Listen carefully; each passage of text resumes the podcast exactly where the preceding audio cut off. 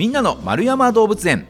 この番組は1951年の子どもの日に開園し多くの人に愛され続けている札幌市丸山動物園のポッドキャスト番組です飼育員さんのお話を聞いて皆さんも動物博士になっちゃいましょうということで、えー月の最後の放送になります月のというか今年2023年最後の放送になるわけですね。ということで、えー月の最後の放送はこちら。知ってるようで知らない丸山動物園の話。丸山動物園の裏側についてお話を伺っております。お話ししてくださるのが動物専門員の高岡智子さんです。高岡さん、こんにちは。こんにちは。よろしくお願いしますよろしくお願いします。さあ高岡さんといえば、えー去年の夏頃にはい一度出ていただきまして、はいまあ、その時にね、えー、狼のお話なんかを伺いましたけれども、どうですか？あの1年ちょっと前1年半前ぐらいですかねのご自身の放送はは聞いてみました、自分の放送ですか？はい、はい。は聞いてません。あ聞かないですね。聞かないタイプ。いやいろいろいらっしゃるんでね全然いいんです、はい。自分の放送聞いたという方もいますしあそうなんですね。そう。で聞いてみるとなんかあの 恥ずかしくなっちゃったなんていうはい。お話も伺いますけど、聞かないタイプ。聞かないタイプですね。え逆に自分のじゃないのは聞くんですか？はい、そうですね。他の人のは結構興味がある話も多いので、へ結構聞いてます。えやっぱり動物専門員さん同士だけど、はいこう自分の担当してる動物じゃない、えー動物の話だと、はいえーそうなんだっていう発見とかもこれ聞いててあるもんですか？ありますあります。えすごくあります。本当に担当じゃないと知らないことだらけなので、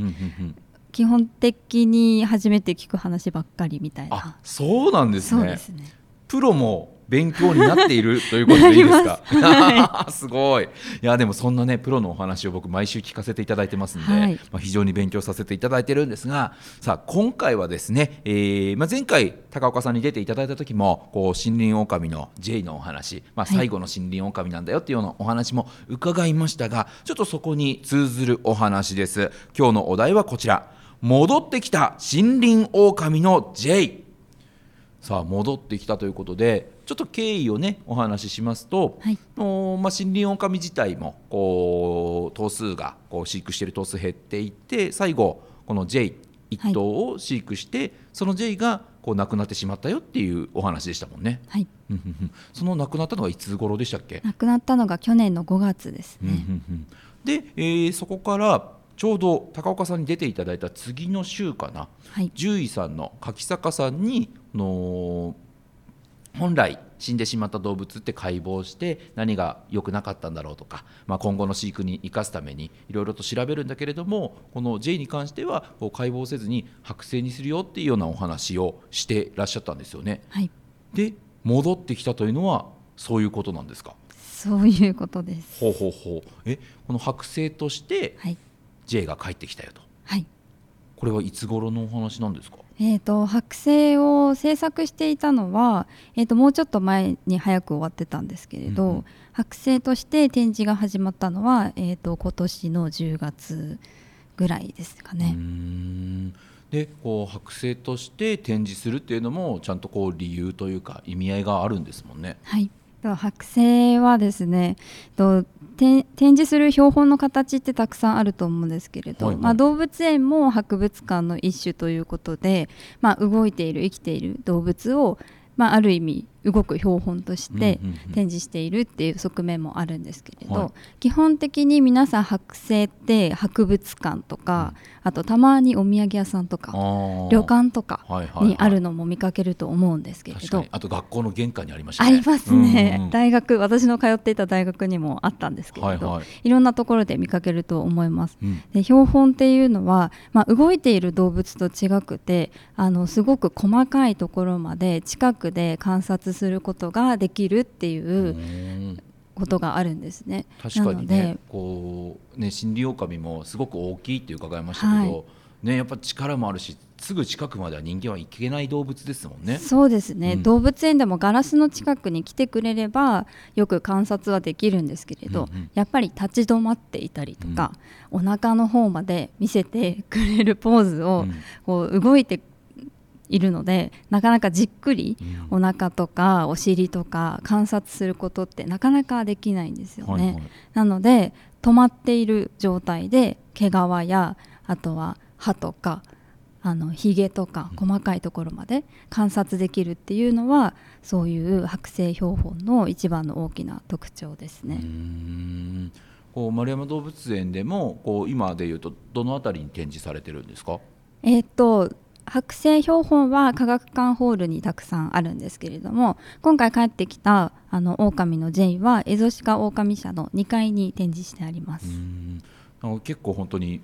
一般のお客さんが間近で見られるよっていう状態でこう展示してあるんですね、はい、そうですね、アクリルのケースに入っているので、まあ、背中からお腹側も頑張ってちょっとかがんで見ていただけると、うん、あの細かいところたくさん観察できるかなと思います。こうプロの目から見てぜひこの剥製になって戻ってきた J のどの辺りを見ていただくと一番「えー、そうなんだ」ってこう勉強になりますかね？そうですね。狼でいうと、まあ、まずサイズですね、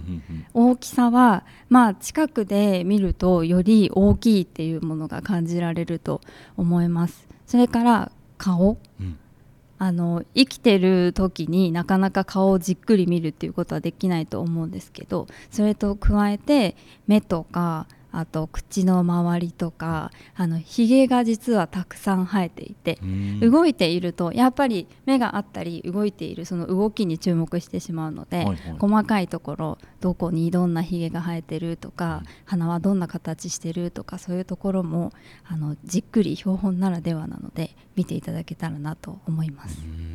ね、ぜひともこう見ていただいて、はい、ね、本当こう観察というかより細かいところをこう見られますんでそこで今まで知らなかった一面っていうところを、見つけてもらえそうですね。そうですね。特に今回の J の剥製に関しては、普通の科学館ホールとかに展示されている剥製と少し違う点があるんですけれど、はいはい、J はあのとても高齢で亡くなってしまってるんですよね。うんうん、で最後までえっ、ー、と病気の治療を獣医さんと一生懸命続けて。本当に最後まで長生きしていったんですけれど、うん、その途中であの治療の経過で自分で起き上がれなくなってしまったりして、はい、あの人間でいう床ずれの症状が出てきてしまったり、まあ、J 自身もあの自分で体を拭いたりすることもできないので寝たきりで体がどうしても汚れてしまった部分の毛が剥げてしまったりとか、うん、まあ、床ずれでちょっと怪我をしてしまった部分もたくさんあったんですね。はいはいで本来だったら剥製っていうのはとても綺麗な状態の毛皮じゃないと剥製にできないものなので今回のその高齢で、まあ、毛も多少抜け落ちてしまってっていう状態で剥製にした標本っていうのは世界を探しても、まあ、なかなか見つからないものではないかなと思います。それだけと J が頑張ってくれた証っていうのがその標本には出ているんですが、はいはい、あのじじっくり見てもらわないとどこがハゲていた部分かっていうのは実はわからないようにしてあるんです。あそうなんですね、はい、えじゃあそのハゲてたところをこう何かでう埋めてるというかそうですね、えーと標本が出来上がる直前のあの姿っていうのがそのハゲた部分が毛がない状態だったんですけど、はいはい、なのでそのちょっと地肌が見えてしまった部分っていうのは剥製師さんたちが他の動物の毛を貼り付けて違和感のないように狼の姿としてふわふわの状態になるように加工してくれました。すごい。なんかこうね J も痛い思いをしてたでしょうけれども、はい一番元気だった時の J の姿に近い状態そうですね、まあ、あまりにちょっと剥製で、まあ、J のもちろん姿を見たいっていうお客様も多いとは思うんですけれども、まあ、動物園としては森林オオカミのかっこいい姿を見ていただきたいので毛がやっぱりたくさん生えていて。まあ、できれば冬のいっぱい毛が生えた大きい姿を見ていただきたいので、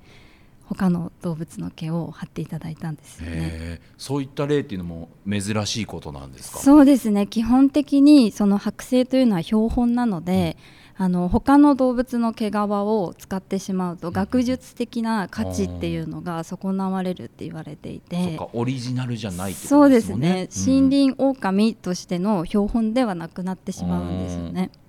なので実はこれもあの展示する場所にもあの掲示とかはしていないんですけれど、はいはい、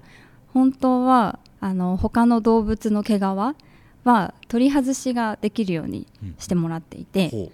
あのマジックテープでちょっとベリベえリってー。剥がれるようにしていただいていてでその理由っていうのが他の動物の毛を剥がすことでその狼としての学術的な価値を損なわないで J の剥製を作ってくださったっていううわーすごいですね。はい、悪性師さん型のそういったその博物館的な要素と、まあ、動物園の J っていう答えに込めていただいた思いと、もうたくさんの思いが詰まってる剥製になってますね。すごいなあ。なんか本当思いがないとできないことですね。そうですね、うんまあ、もちろんあの動物園にずっと通っていただいている皆さんの思いもあって、まあ、展示することができたんですけれど。うんそんなねこう J のこう姿あの狼の剥製とは言い切れないかもしれないはい状態と ではありますけれども、こう帰ってきたこう J に対してやっぱこうなんかこうファンの人たちもねなんか思いがきっとありますよね。そうですうね。んなんかこうお帰りという気持ちで。でそしてこの未来で言うとその狼の剥製ですよっていう状態にも戻せることで、はい。ちゃんとこう未来の子どもたちに情報として残していけるよっていう状態なんだ。そうですね。すごいなすごいな。いやあんまりこう聞いたことないお話で、あそうですよね、動物園でもなかなかその動物園自身が剥製標本を作るっていうところも少ないんじゃないかなとうん思います。いや知らない世界で非常に驚かされましたね。私自身も知らない世界で本当に剥製師さんの方々すごいなとうん。ひたすら思いました。ちなみにこの現在ねこの J も戻ってきて、でそれこそ最後の森林狼だよっていうご紹介をね以前もしていただいたんですけれども実は今この J が戻ってきただけじゃなくてはい。森林狼自体も最後では今のところなくなったってことなんですね。そうですね、うん実はあの後 J が亡くなって最後という話をしていたんですけれども、はいは実はあの丸山動物園から、えー、と他の動物園に、えー、と移動した狼がはい。子供を産んで、ほうほう。その子供たちが将来的にその施設で飼うのが難しいっていうことで、うんうん。丸山動物園に、まあ、一時的にというか、帰ってきたあ状態ですそうなん。ですね。これはもう J からするとあれですか？そのえーとつながりあるんですか？孫に当たる答えですね。すごいじゃあ今 J の剥製はいるけれどもさらにその孫たちは今こう元気にそうですね。いるんですね なので今は動いている狼と、うんうんうんまあ、じっと止まっている狼と、うんうんうんもう二度楽しめて、うんうん。二度勉強できるっていう、うん。あの素晴らしい状態に。そうですね。だからこうより細かく見たいよってなったら、はい。剥製を見てそしてどんな風に動くんだろうは、はい実物を見てっていうことで。ぜひあの交互にじっくりどちらも見ていただきたいですね。ん。この戻ってきたこの孫たちっていうのは、はい。のオスとかメスとかっていうのは？あはメス2頭です。うーん。ね、このオスのこうリーダーみたいので、そこのファミリーでこう群れを作るっていう動物だっていうのを伺いましたけど、はい。そこはもうメス2頭での一応今グループっていう状態なんですね。そうですね。姉妹なので、まあ、特に喧嘩もしないだろうということで、仲良くできるだろうということで今後迎え入れました。新たにはいそのパートナーとなるようなオスが入ってくるってことはないんですか、はないですね。えっ、と最後の森林狼として J をあの飼育してたように、と将来的に繁殖してしまうとその狼たちの群れっていうのはどんどんあの自分子供が大きくなると自分の群れを持ちたくてうんっていう風に分かれていくってお話ししたかもしれないんですけど、はいまあ、そういうように将来的に群れを分けなきゃいけない可能性が出てくるのでそれは現在の丸山動物園の施設では難しいので、繁殖はせず。なので今回もメス2頭で、まあ、仲良くできるかつ繁殖はしないので、まあ、今後増える予定はないっていうことで迎え入れています。まあ、本当ね大事なことですよね。なんかこう繁殖ってはすごいな命が生まれるってはい。素晴らしいことだなってもちろん思うんですけど、その生まれた後の命にまでちゃんと責任を持てるような環境じゃないと産ませちゃいけないよねっていうこともあるから。そうですね。うん。生まれた命の分まで、まあ、全頭が幸せに暮らしていける施設じゃないと、まあ、繁殖はしない方がいいよねっていう話にはなっていますね。だからそういったねこう事情とかもありながらですけれども、はい、増えていかないということはまさにこうそのままいけば今いる2頭が最後の、はい、丸山動物園最後の森林狼になるであろうということにもなりますもんね。そうですね、うんうんうんですからこう今のね元気な姿の森林狼たちこの姉妹をご覧いただきながらそして J の帰ってきた剥製に「お帰り」という言葉をかけつつ、ね、いろんなとこ見ていただいて学んでいただきたいですね。はい丸山動物園のホームページでは日々の動物の様子やイベント情報も紹介していますのでぜひそちらもチェックしてみてください。ということでこのお時間は知ってるようで知らない丸山動物園の話動物専門員高岡智子さんにお話を伺いました。高岡さんありがとうございました。ありがとうございました。